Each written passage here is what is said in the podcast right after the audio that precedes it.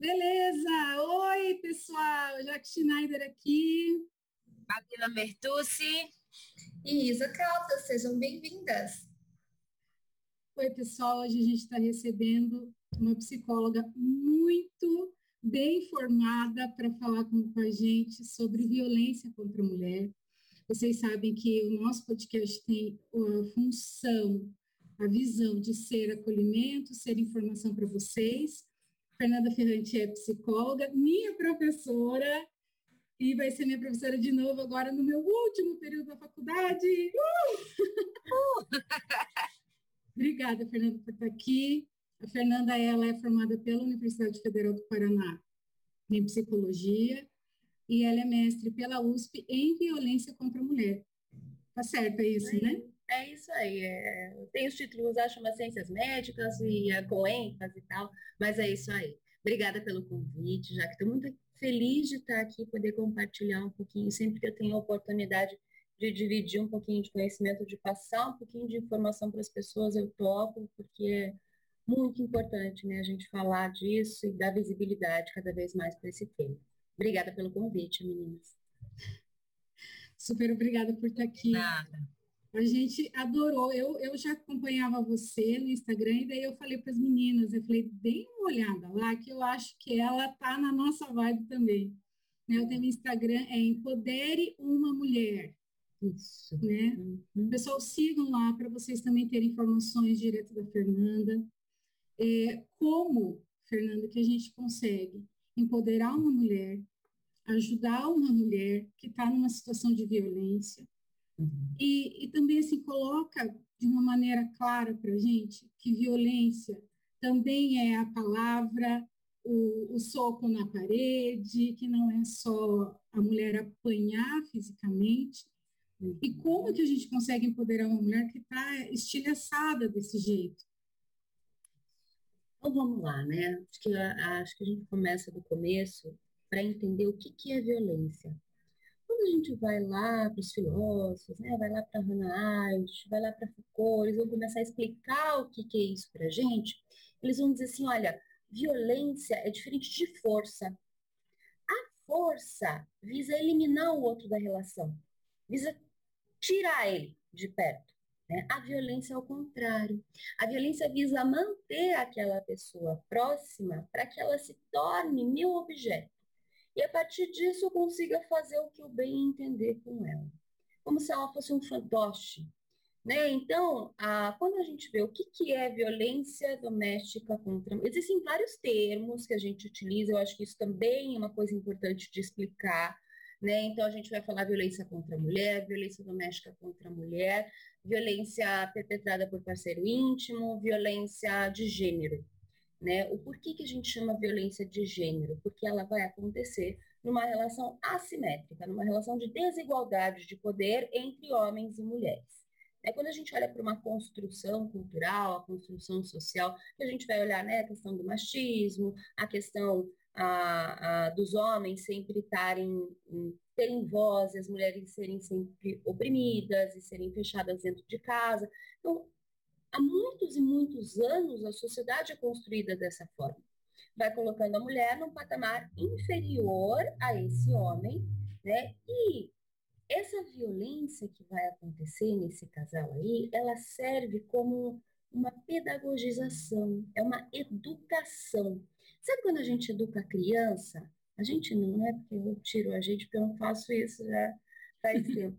Mas quando você dá um tapinha na criança para ela aprender a não colocar a mão ali, ou você coloca ela de castigo no lugar, e aí você diminui aquela criança e fala assim, eu mandei, eu, eu que mando aqui, você fez errado e por isso você tem que me obedecer.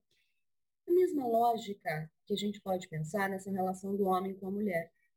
Então ele trata ela, ah, ele vai agredir essa mulher seja xingando, seja é, apontando o dedo, seja dizendo que ela não serve para nada, seja, enfim, né, de diversas formas, eu já vou especificar mais com calma aí, para dizer, uh, para ensinar a mulher qual é o lugar que ela deve ocupar. Né? Então, ela serve como um processo de pedagogização. O que vai acontecendo? Com o passar do tempo, então essa mulher se apaixona por esse cara, tá? E a gente está sujeito a se apaixonar, todo mundo está sujeito a se apaixonar, né? Afinal de contas, queremos o amor na nossa vida, é. né? A gente não busca é. isso, ser feliz e ter amor e tal, e você nunca vai imaginar que você vai se apaixonar pelo teu carrasco.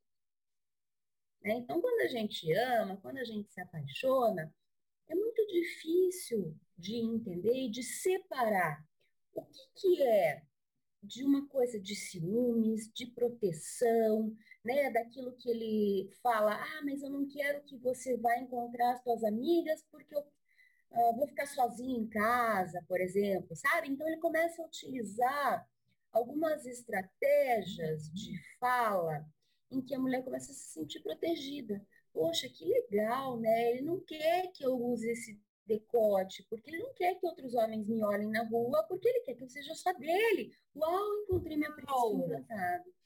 É, né? mulher quer tanto ser única, né? A gente quer ser única, ser especial, ele faz ser isso. Exatamente. E aí, o que, que acontece, né? Eu vou caindo nessa rede né, de, de comportamentos e de ações desse sujeito sem perceber.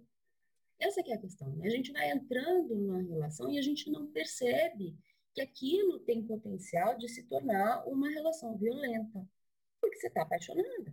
Né? E, e, aí ele está te cuidando, ele está te protegendo, aí o negócio começa a tomar proporções um pouquinho maiores, né? Então, de repente, tem lá, suas amigas decidiram que vão fazer um happy hour e ele não quer que você vá. Ah, pô, mas como é que você vai sair com toda essa mulherada que é tudo solteira e você? O que, que vão pensar de você? O que, que vão pensar de mim? É muito comum a gente ouvir esse discurso. Aí só, tá, tudo bem, né? Eu vou respeitar ele, tá pedindo e tal, então não vou. Aí ele começa a fazer esses controles um pouco mais maiores, sabe? Um pouco mais uh, incisivos. E começa a proibir de encontrar com familiares, começa a impedir de você ir na casa da sua mãe, por exemplo. Né? Começa a controlar o teu caminho para sair de casa, ir até o trabalho e voltar para casa. Eu tive um caso que eu trabalhei uma vez, em que ele fazia faculdade de noite e ela uh, levava ele para a faculdade, porque a faculdade dele era no centro e ele tinha que pagar estacionamento. Então ele não queria pagar o estacionamento. O que, que ele fazia? Ele pedia para ela levar ele com o carro dele para a faculdade e depois buscá-lo toda, todas as noites, porque afinal de contas ela estava em casa beleza, para ela, falou, não, tudo bem, é perto e tal, e daí eu vejo você, a gente fica junto, né, tudo legal.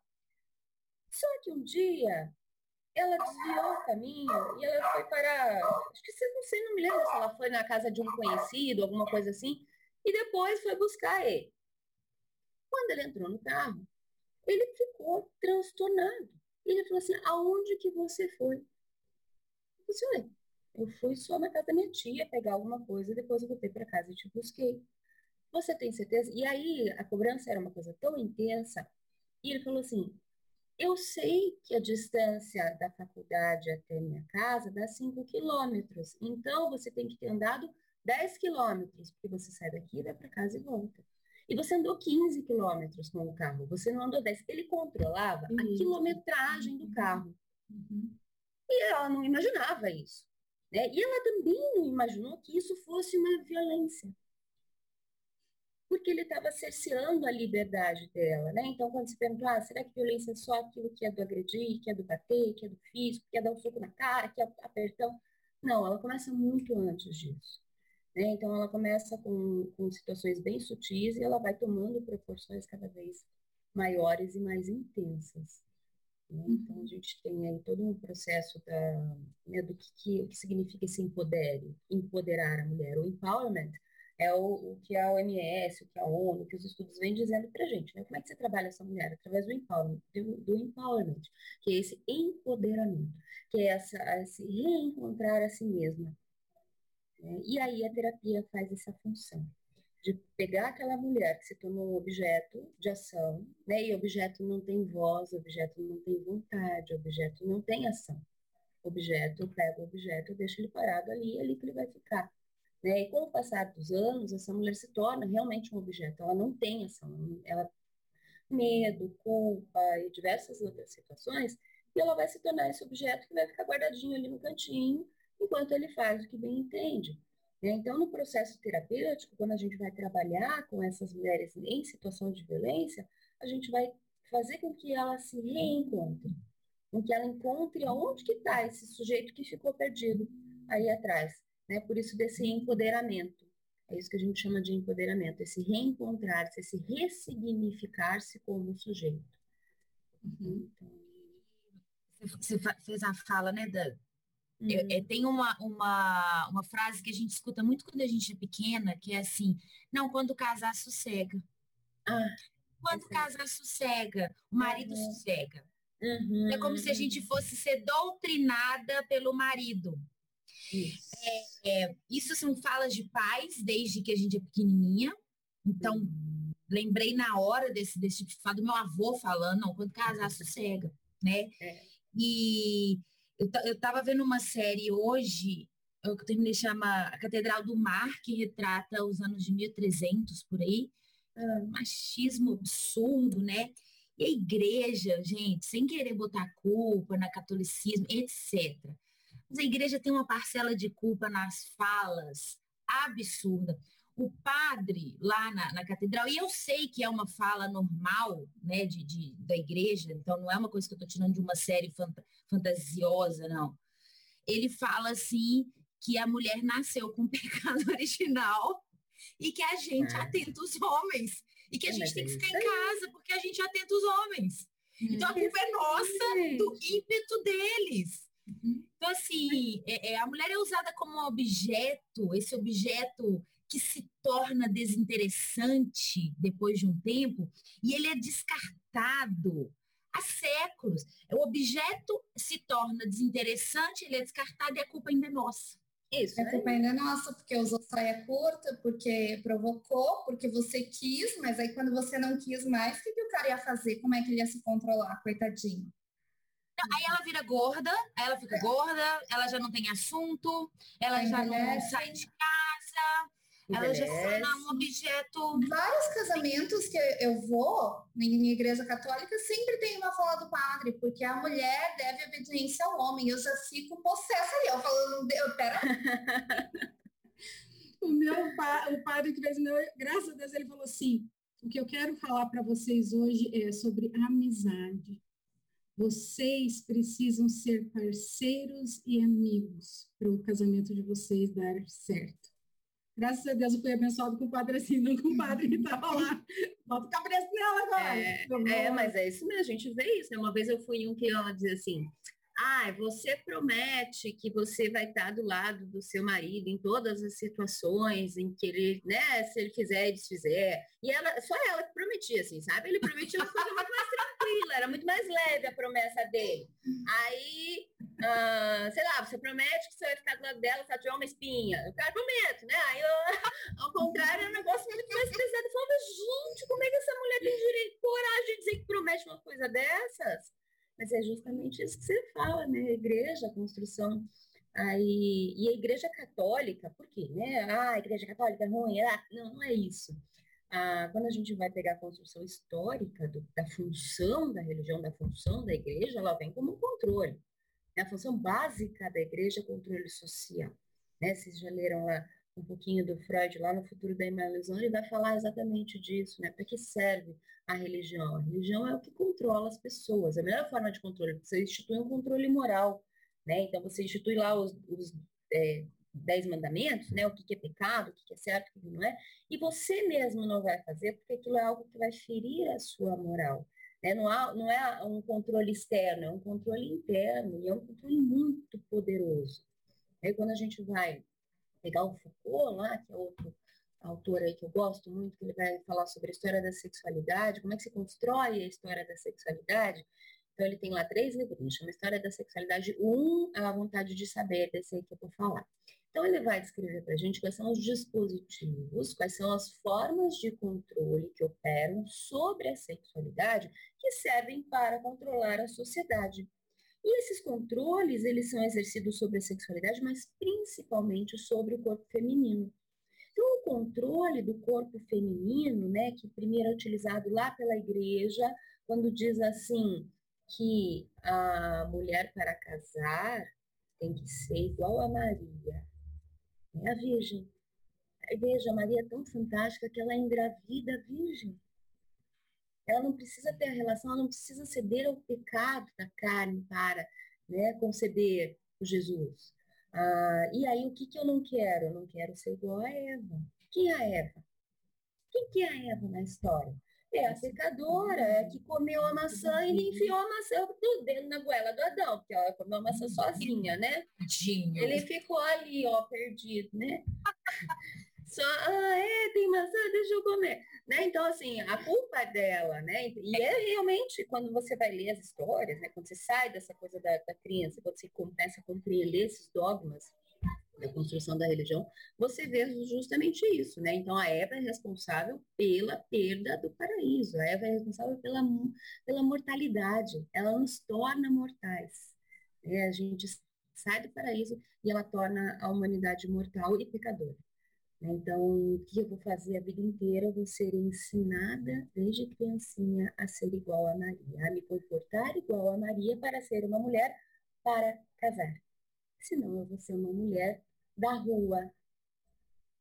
Né? Então, aí a gente começa a entender que a construção do feminino e do masculino, o controle que é exercido, ele é algo binário, né? Ou é o claro ou é o escuro, ou é a Eva ou é a Maria. Ou você é feita para casar ou você é feita para estar tá na rua, para pegar na balada e virar as costas e ir embora. Né? Então, eu não tenho a opção de querer também sair na balada e ficar com cinco caras que eu tô afim e pronto, acabou, e virar as costas e ir embora para minha casa. Acabou, né? Eu não tenho, mulher não tem esse direito. Né? Porque quando a gente vai olhar para aquela mulher que faz isso, todos os, os termos que são utilizados para defini-la são termos pejorativos. Então, é a vagabunda, é a... Não sei se posso falar palavrão aqui. Pode, pode. Eu coloco lá no YouTube. Não é conteúdo para criança. Não é conteúdo para criança. É, mas é o que a gente usa, né? A vagada, a piranha, a puta. E o homem que faz isso, né? Que sai, que tem múltiplas parceiras, quem que ele é? É o garanhão, o cara é o foda, porra, comedor, que massa, né? Então, a, aí a gente é assim entende. mesmo, né? Daí fala pra mulher, é assim, mesmo. assim mesmo, você tem que deixar, senão ele pode enjoar de você. Você não pode pegar no pé dele. Isso, né? Antes só, né? Como é que fala? Que... Né? É, não, mas era o contrário que eu queria ah, falar. Tem um outro ditado que agora fugiu. Mas o essa ideia né, do, da construção do que, que é esse homem, do que, que é essa mulher. Então, passa lá pelo crivo da igreja, do que é pecado e do que é inspirado pelo comportamento. Aí, com o passar do tempo, quando a sociedade começa a evoluir, a gente tem o capitalismo. E o capitalismo vem dentro do contexto do trabalho. Então, o que eu preciso? A partir daí, eu preciso gerar renda. Eu vou ter o lucro, eu vou ter a mais-valia, né, que o Marcos vai trazer, e o que, que acontece com isso? Eu vou ter uma herança. Olha que interessante. Eu vou começar a construir uma riqueza dentro da minha família e eu preciso garantir que os meus herdeiros serão meus filhos. Como é que eu vou fazer isso? Eu vou deixar minha mulher dentro de casa para garantir que os meus filhos serão meus, de sangue e que a minha herança vai passar para a minha família. Então, mais uma vez, eu, eu controlo né, o comportamento sexual, eu controlo o comportamento feminino e o espaço de ação do feminino a partir, aí, primeiro dessa relação da igreja, né, do que é o pecado, do que é o, uh, o certo, o errado, enfim. Uh, depois, a partir desse controle de capital, né? Porque eu preciso uh, ter certeza para quem que eu vou deixar a minha herança, e daí a gente começa a ter essa questão dos casamentos arranjados, né? E da função da mulher, e às vezes sociedades com múltiplas esposas, ou até sociedades que até hoje a gente tem, né? Quando a gente pega algumas sociedades lá do, do Oriente, ali, que onde as crianças de 10 anos já são comprometidas né, já são feitas para casar, para garantir que essa primeira relação já vai ser desse marido e que ela vai estar tá presa ali naquele processo, né? E aí o terceiro meio de dispositivo de controle social que a gente tem, de controle da sexualidade, é a medicina. Quando a medicina vem e fala o que é normal e o que é patológico, né? O que, que é o saudável e o que, que é do campo da doença. E ela vai regular a sexualidade. Então, normal é ser heterossexual, né? Se você não for heterossexual, você não é normal. Então, a gente tem a homossexualidade saindo do contexto de, de patologia na década de 90. né, nos anos, no começo dos anos 2000, por isso que a gente tem aí a data de comemoração, e dizer que aquilo não é doença, que não, não é passível de cura, né? Então a gente tem todo esse processo, junto com o comportamento da mulher, com o corpo da mulher, a gente medicaliza o corpo da mulher. Então, torna-se o corpo da mulher algo de objeto da medicina, do objeto médico. Então, o parto da mulher deve ser feito no hospital com o controle dos médicos. Né? O parto é um ato médico, né? o corpo é um ato médico. Então, a gente começa a entender que existem várias formas de controle social que são feitos através do controle da, da mulher, do controle social que se exerce na mulher. E aí a gente abre espaço, junto com isso, né, para toda essa construção do que, que é o feminino, do que, que é o masculino, e de ver o que a gente vê acontecendo na sociedade das violências, né, sendo justificadas como atos de correção de comportamento dessa mulher. E toda essa história... Pode, pode falar, Gabi. E a publicidade, ela é muito conivente com toda essa esse movimento social.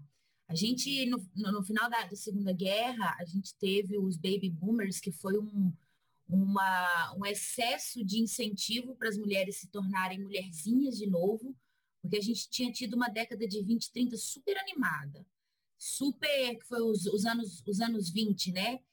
E aí a gente teve a Segunda Guerra, os baby boomers, a publicidade, os Estados Unidos e a Europa precisando de gente, Vamos todo mundo ter filho, mulheres, família doriana, aquilo era bombardeado, aquilo que a gente fala, que é a manipulação de massa, de novo. Uhum. Só que aí eles tomam um susto que na década de 60 a indústria farmacêutica mete a pílula anticoncepcional. E aí vem os hips de 70. Então é a mulher que toma controle. Só que a mulher toma o controle, então eles começam um bombardeio moral, né? Fernanda, uhum. principalmente o que você está falando, porque agora a gente já estava controlando a, a, com a pílula anticoncepcional. Agora é bombardeio moral, volta aquela confusão de que é pecado, é pecado. E assim, até os nossos pais, os nossos irmãos normalizam as coisas erradas que os maridos e companheiros fazem. Uhum. Não, é normal, esse cara é um garanhão, você casou com um homem, você casou com um homem de verdade. Uhum. Né? É, não, e passa por cima disso, deixa isso para lá, olha, sua vida está estável, controlada. É, mas é exatamente isso, né? É a própria pílula anticoncepcional. Por que, que o corpo da mulher tem que ser bombardeado de hormônio, sendo que enquanto eu estou grávida, eu não posso engravidar novamente e o homem pode engravidar mais que uma mulher por dia.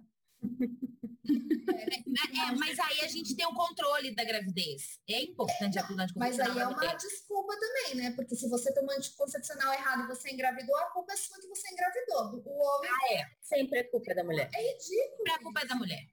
É a culpa sempre. Mas vocês viram, eles estavam fazendo a, a pesquisas com, com anticoncepcional masculino. Eles desistiram de fazer as pesquisas porque os homens reclamaram que eles tiveram muitos efeitos colaterais. Aí, Dor de cabeça. Ai, que você já tomou pílula, você sabia o que é efeito colateral? Embolia pulmonar, é, trombose, trombose. É, tudo bem, tudo, tudo bem a gente passar por isso. Sabe? É, é, é tudo bem para cima da. Por que, que também, por que, que o, o meu, por que, que eu não posso ser cíclica? Por que, que eu não posso ter um período onde meus hormônios estão mais levados? Por que, que, eu não posso ser sensível? Por que, que eu não posso ser eu para a sociedade? Por que, que eu tenho que agir como um homem e, ao mesmo tempo, me comportar como uma mulher?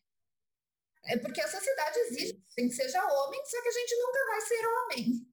Uhum. Não é existe é mulher perfeita porque você não é homem. Porque para os homens a perfeição é o homem, não é a mulher. É isso aí. É, a gente tem os hormônios né, que mandam a gente, vamos combinar, né? Que tem horas que eles falam, pelo amor de Deus, ele tá mandando em mim. Né? Isso não é assim. A mulher é louca. É louca, é. Esse é assim, você é louca.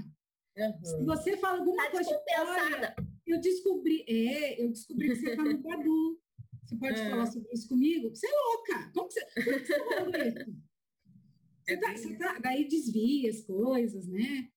É, olha no olho, olha no olho, assim, de fala, assim, com hum. certeza. Né? Aquelas técnicas de persuasão olhando pro olho. Uhum. Aí você acredita que você é louca, né? Mas é isso que acontece. É, você realmente acredita que você é louco, você realmente acredita que você é culpado. A gente tá brincando, dando risada, mas é isso que acontece. É. Né? Então, e você realmente começa a se sentir, poxa, mas aonde que eu, o que, que eu fiz, né? Será que eu sou louca mesmo? Né? Acho que eu tô exagerando, deixa eu ficar mais quieto, ele vai ficar cansado, ele vai se irritar comigo, daí sim que ele vai sair atrás de outra mulher. A gente fica, né, nessa, nesse comportamento, nessa escravização aí o tempo uhum. todo, como se nós tivéssemos essa dependência desse príncipe encantado no seu cavalo branco que veio nos salvar da torre aí da bruxa malvada. É.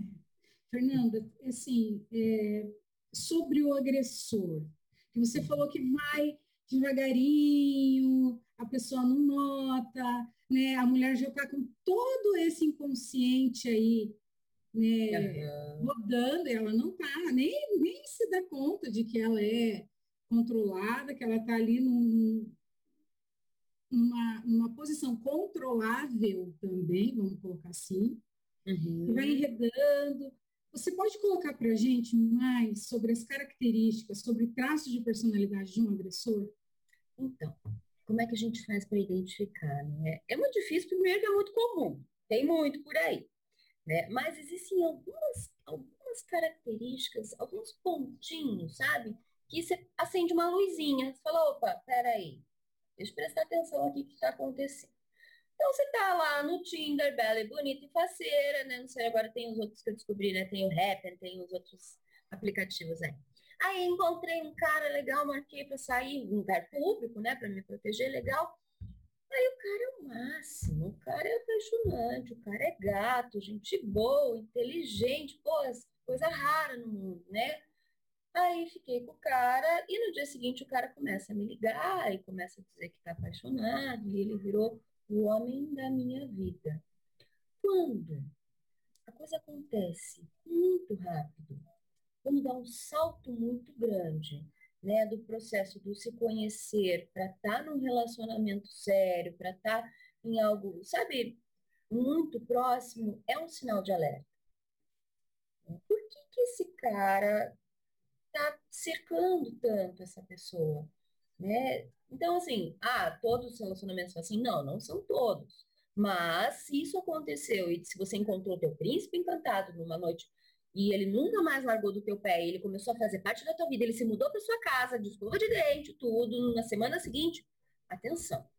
Né? Fica atento que isso pode ser um sinal de que alguma coisa pode estar acontecendo aí.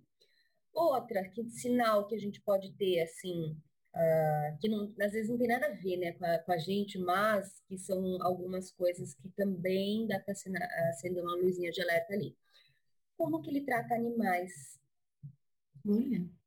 É interessante isso, porque os agressores, eles têm uma tendência de tratar os animais mal. Então, se ele é agressivo com animais ou com outras pessoas, ou você está lá no restaurante, ele é agressivo com o garçom, ele xinga o garçom, ele não respeita as outras pessoas, são sinais que essa pessoa pode se tornar agressiva com você também. Né? Então, às vezes, não precisa ser só alguma coisa com relação a gente. Se você começar a observar, a gente tem que sempre estar muito atenta, né? Para saber com quem que a gente está se metendo. É, o mundo é perigoso, nós não podemos viver nesse conto de fadas da Cinderela aí, esperando esse príncipe encantado com o meu sapatinho bonitinho. Não é assim que a vida acontece. Né?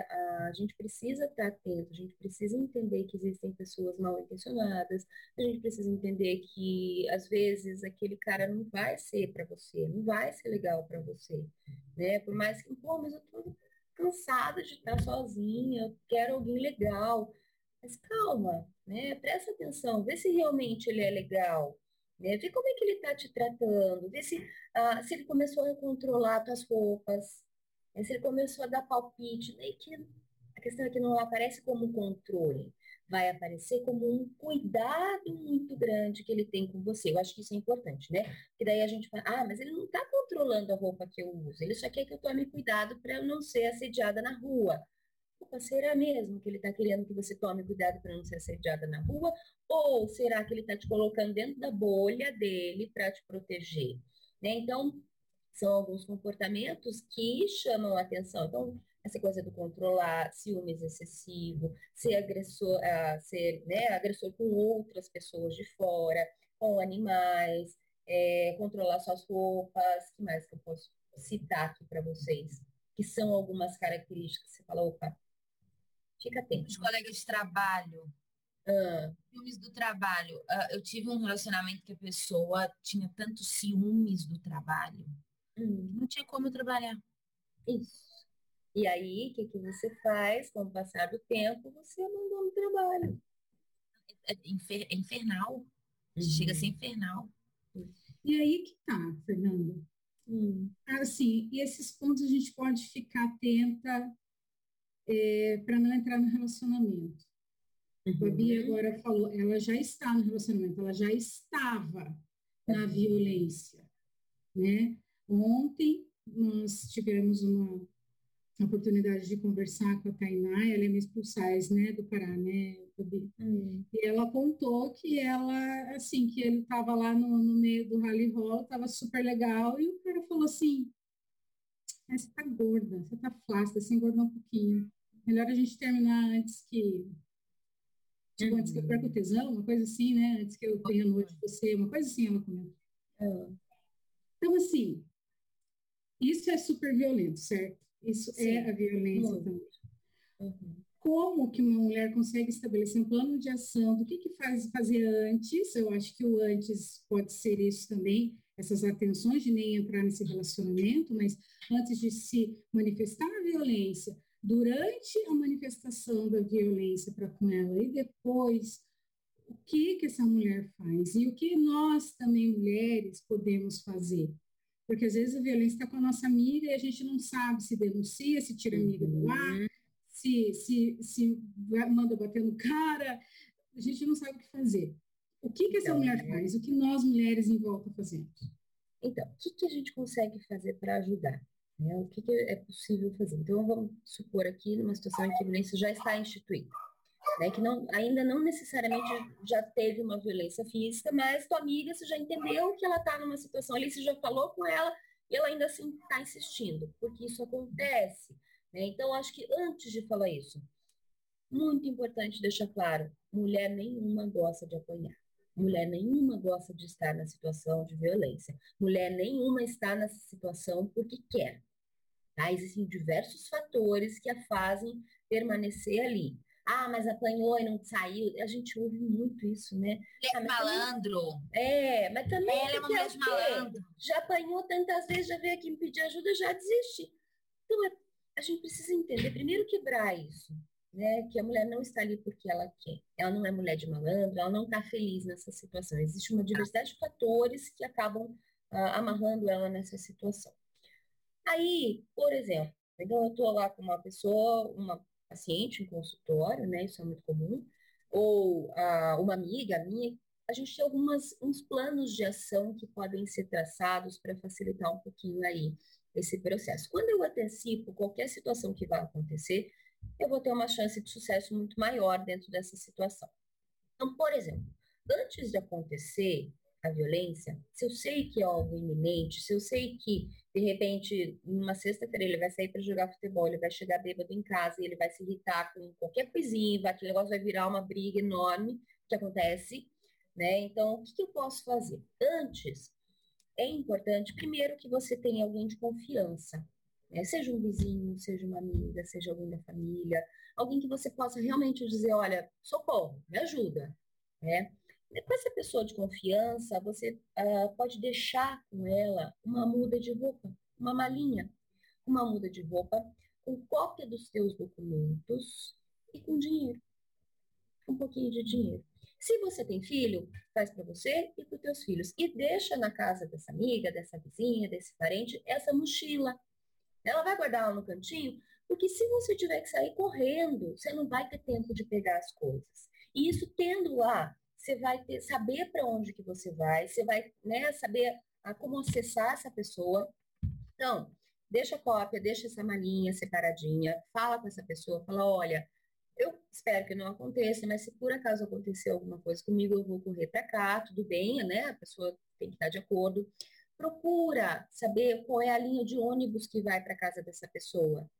né? Ou tenha em mãos um contato de um Uber, de um táxi que seja, ou se você, né, se você não tem carro, que seja rápido de você discar para você poder fugir para casa dessa pessoa. Então, conheça as linhas de ônibus próximas, né? Saiba os horários que os ônibus passam. São estratégias que você consegue se proteger anteriormente. Né? Você pode também ah, prever né, e deixar já organizado ah, deixa na tua agenda, pega o teu telefone e anota lá na agenda é, os locais, anota o telefone da Delegacia da Mulher, anota o telefone do 180, anota o telefone da Casa da Mulher Brasileira, anota lá a Patrulha Maria da Penha, tem esses contatos anotados para que você possa acessar rápido. Você não precisa entrar no Google para procurar o contato que, que eu faço para quem que eu ligo. Então, você já deixa um plano pronto ali. Feito isso, tá lá, tá pronto, né? Enfim, a gente espera que não aconteça, mas se infelizmente acontecer a situação, durante a violência, o que, que eu faço? Vai para um canto, né? Procura se proteger num, num canto de parede, procura se agachar e tapar o rosto, né? Fazer esse movimento, porque a agressão fica mais difícil de pegar no rosto, né? E menos em locais vitais. Então, abaixa, agacha e se protege. Evita ir para a cozinha, evita ir para banheiro, que são locais que tem vidro, que tem espelho, que tem faca, que ele pode ter acesso muito rápido a esse tipo de arma e piorar a situação. Se você sabe que tem arma dentro de casa, vai para um lugar longe da arma. Não tenta. Né? Ah, tem arma, eu vou pegar arma, eu vou tirar. Não tenta fazer isso, porque você não tem força física para lutar. Essa é a questão. Né? A gente é. precisa se proteger. Eu lembro que teve uma vez que eu estava numa situação dessa e eu eu estava tentando ir contra e uhum. eu desisti, eu só desisti, assim. Uhum. E daí, tipo, não vou fazer mais. E daí só me protegi, daí parou aquilo, sabe? Importantíssimo isso que você está trazendo. Não né, tentar então... ir querer contra, querer furar o cara, querer... a nossa reação é essa, né? É. Não dá, eu não tinha força contra, eu não, não tem, é porque a gente é mulher e eles são mais fortes que nós. Não, não adianta. Eu só desisti, só deixa. Aí, é. aí parece que ele deu uma acordada e parou, sabe? Pois é, mas isso pode não acontecer, né? Exatamente. Então, mas eu parei de ficar tão tomada ficar... pela raiva da situação que ele vai agredir, vai espancar, infelizmente. É, e nunca me passou pela cabeça. Vai pro canto e esconde, isso, se protege. Esconde, não fica lá tentando lutar, só piorando, né? Aí, ah, para quem tem criança, né, que é muito comum, inclusive, né, é mais comum ter criança envolvida, porque a mulher quer ficar na situação para não deixar as crianças longe do pai, não sei o que, isso acontece ah, não vai para o mesmo cômodo que as crianças estão, né, para as crianças não serem agredidas também. Quando ah, você conseguir sair, procura levar as crianças junto, não deixe as crianças na casa, né, porque elas, senão elas podem ser tomadas como refém até, e ensina as crianças, né? Isso antes, você ensina as crianças a como ligar, como pedir ajuda para quem correr. Viu isso acontecendo com a mamãe? Você foge, você pega no telefone, você disca para esse número, né? E, e, aí a gente capacita as crianças também, a gente dá autonomia para elas agirem nisso. Outra coisa que eu esqueci de lembrar antes até de acontecer, sempre, se você tem carro, pega uma cópia da chave, deixa num lugar seguro essa cópia da chave, que seja num esconderijo na garagem, perto do carro, né? num vaso, planta, perto do, do carro. Deixa sempre o carro com combustível né? Às vezes a gente esquece de colocar gasolina e fica sem gasolina, então a gente precisa ter sempre gasolina para sair. E sempre numa posição do carro em que você não precisa fazer manobra. Já deixa ele preparado para sair, que eu possa entrar correndo no carro e sair, que eu não precise dar uma ré, fazer manobra e sair para dar tempo do cara vir para cima. Né? Então são pequenas coisas que podem salvar a vida. Uhum. Aí depois que aconteceu o ato, o que, que eu preciso? Primeiro eu preciso entender se eu estou ferida, né, se eu estou machucada, e ou ligar para um SAMU, ou ligar para uma ambulância, ou então ir até a, um hospital, né, algum lugar onde eu possa ser tratada. Chegando no hospital, conta o que aconteceu. Não diz que se tropeçou e que você rolou da escada, né, porque eh, as pessoas vão saber, vai ser uma maneira das pessoas te ajudarem. Ah, vai fazer o boletim de ocorrência, vai atrás das coisas, pega a medida protetiva, né, que são as ações ah, que, de certa forma, podem aí te proteger. Então, são coisas que a gente precisa ter esse cuidado, sabe? Ah, veja se tem algum lugar seguro perto da tua casa, por exemplo, alguma igreja, algum CRAS, algum centro de, sabe, de pessoas que possam te ajudar, comércio, escola. Fica, conhece o ambiente onde você está, né? Para que se você tiver que sair correndo, você saber para onde ir. Outra coisa, tenta é, registrar os eventos que eles aconteceram. Então, tenta guardar por escrito aí as datas e os horários das violências, né? Seja as agressões verbais, sejam ameaças, seja agressão sexual. Tenta ficar aí num espaço e, e registrar aí a... Oh, desculpa. Saiu o despertador aqui. Tenta registrar, então, todas as ações para que você possa depois ter provas disso, Então, são algumas dicas que a gente consegue dar e que eu costumo trabalhar no consultório. Então, quando a mulher chega para mim com uma situação de violência, eu vou trabalhar toda a questão do empoderamento e tal, mas eu vou fazer a psicoeducação também, que é fundamental. Né? Que é justamente você dar esse passo a passo, você uh, dá, ação, você dá armas para ela tentar se defender. Né? As, as pessoas que estão ouvindo a gente devem. Eu acho que tem gente que pensa assim, nossa, mas como que uma mulher deixa chegar nesse ponto? Gente, é um ciclo de baixa autoestima, de insegurança, de ameaças. Às vezes a pessoa é casada com um delegado. Meu, são milhões de situações. Como é que ela vai sair ali do delegado? Ela tem filhos, financeiramente ela pode ser dependente, morre de medo de passar fome. Então, assim, tem todo uma história atrás que, que a mulher ela não é fraca, ela não age porque tem alguma coisa ali muito séria acontecendo. Isso. Então, assim, julgar esse momento ele é muito complicado. A gente não tem nem noção de uma, um décimo do que uma mulher dessa uhum. passa.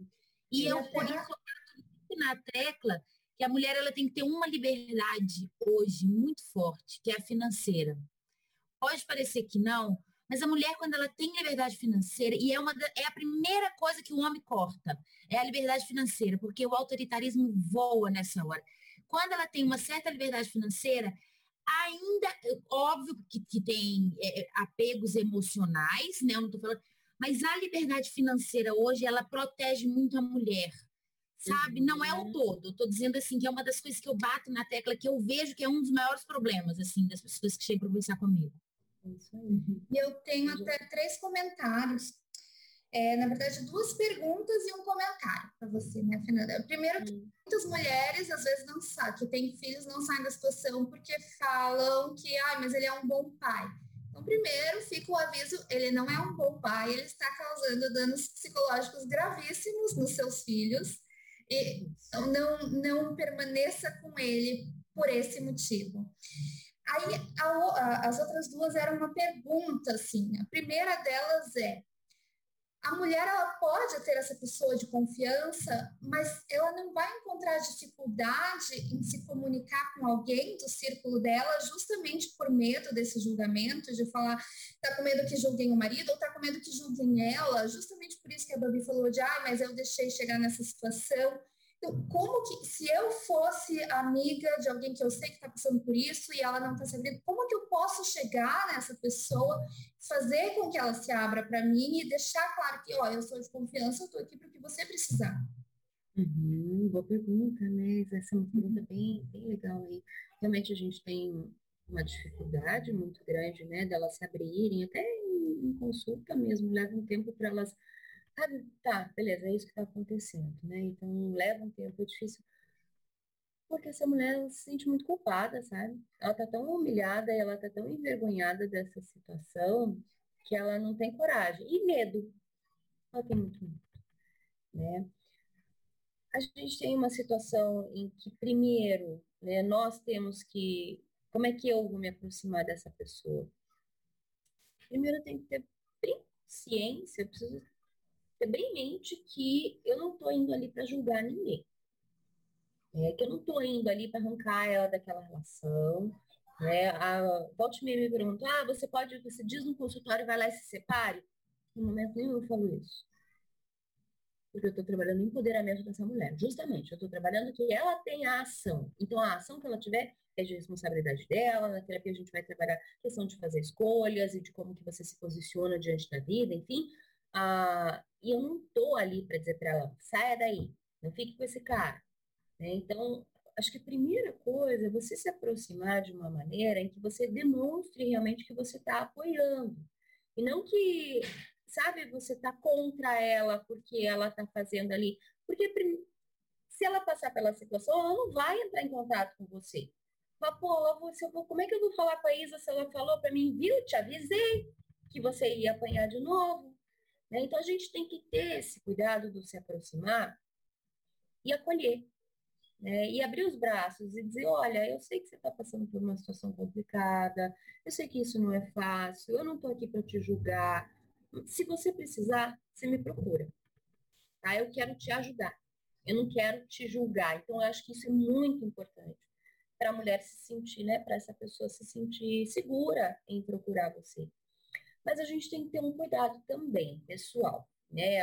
Eu acho que é muito importante essa rede de apoio. A gente precisa se colocar, precisa estar tá ali disponível para ajudar mas nós precisamos também saber que existe um sujeito que é um sujeito agressor, que pode se tornar uma pessoa perigosa e que nós também temos que ter cuidado de não nos colocarmos em risco.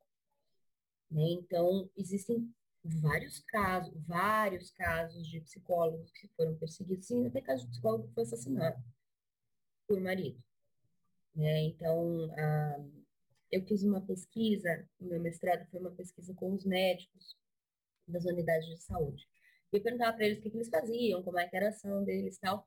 E aí uma pessoa, um dos médicos me falou assim, você tá vendo essa janelinha aqui do lado? Ela dá pro térreo. Eu tô atendendo a mulher aqui, o marido tá ali fora ouvindo o que, que ela tá falando para saber se ela vai falar para mim ou não. E se ela falar para mim alguma coisa, ele vai vir tirar satisfação comigo. Né? Então, aí eu, eu listo ali na minha pesquisa as barreiras uh, que esses profissionais, né, eu falei os médicos, então, quais são as barreiras que os médicos encontram para não conseguir agir, o que acaba esbarrando nas nossas barreiras também pessoais, né? Então, a gente não pode querer bancar a Mulher Maravilha, né? E achar que a gente pode proteger sem nos colocarmos em risco. Então, a gente também tem que ter um cuidado. Eu vou, tô ali para te ajudar, mas tô ali para te pegar e te levar para uma delegacia junto comigo, entendeu? porque eu não vou enfrentar lá o cara depois que vai vir atrás de mim. Então, isso é necessário também a gente ter em mente, sabe? A gente tá para ajudar, mas também precisa estar protegido. E aí a outra pergunta.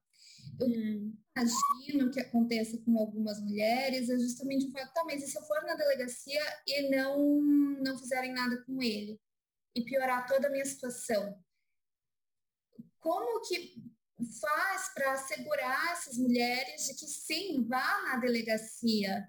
Uhum. Você pode sair dessa situação, porque esse medo de piorar, eu imagino que seja paralisante e faça uhum. muitas delas continuem naquela, naquela situação ali. Quando a situação é em flagrante, né? Quando é chamada a polícia e está no meio da agressão, esse, essa pessoa já é afastada da casa automaticamente, né? Já vai, vai preso, tal, ele fica lá os três, quatro dias e depois já entra com o que a gente chama de medidas protetivas. Então, a, é, ou ao contrário, né? Ou quando ela vai fazer a denúncia, já tem a, cada vez menor o tempo de distância entre essa denúncia e essa primeira audiência de oitiva, a primeira oitiva que a gente chama, que é a primeira escuta que o juiz vai ter com relação ao caso. Então, você vai lá e fala, ao seu juiz, aconteceu isso, isso, isso, isso e isso, e aí ali vai determinar quais são as medidas protetivas que você vai ter. Então, esse, esse sujeito precisa manter, estar a 300 metros de distância de você e dos seus filhos. Né? Então, existem várias. Uh, ele não pode chegar perto do seu trabalho, ele não pode entrar em contato com seus parentes. Então, são várias coisas que tem ali e você tem um documento. Existe a Patrulha Maria da Penha, né, que é super legal, que está cada vez mais intensa também. E as mulheres que têm as medidas protetivas, elas têm um contato direto com a Patrulha Maria da Penha. Então, elas podem ligar. Né? Então, poxa, está acontecendo alguma coisa, eu ligo para a Patrulha Maria da Penha, que é uma polícia específica para isso. Né? Então, ela vai cuidar das mulheres. Ah, é 100% eficaz. Infelizmente, não é 100% eficaz, né? nada é 100% eficaz. Mas é muito mais eficaz assim do que você ficar correndo risco de vida com esse sujeito. Né? Você dormir com o seu agressor e acordar com o seu agressor. Então, ah, mas eu vou ter que me afastar? Às vezes vai. Eu vou ter que ir para um, um, lar, existem vários lugares, né? Se você não tem recurso, não tem a quem recorrer, existem várias casas de acolhimento que acolhem as mulheres com os filhos, né? Isso é importante também saber. Que essas mulheres ficam protegidas, esses endereços não são divulgados. Tá? Só quem trabalha lá dentro conhece, olhe lá, eu não conheço os endereços, eu trabalho com isso, eu trabalho dentro da Casa Mulher Brasileira, faz anos e eu não sei quais eu tenho minhas, minhas estagiárias que vão para lá e eu não sei os endereços, eu não me conte porque é sigilo, o endereço é sigiloso, justamente por proteção dessas mulheres. Né? Então, existem alguns instrumentos, uh, a gente fala em instrumentos que são essas ações feitas pelo Estado, feitas pela polícia, que protegem as mulheres, né? E a denúncia, ela é muito importante. Ela vai ser a maneira, ela é a maneira pela qual você consegue sair disso.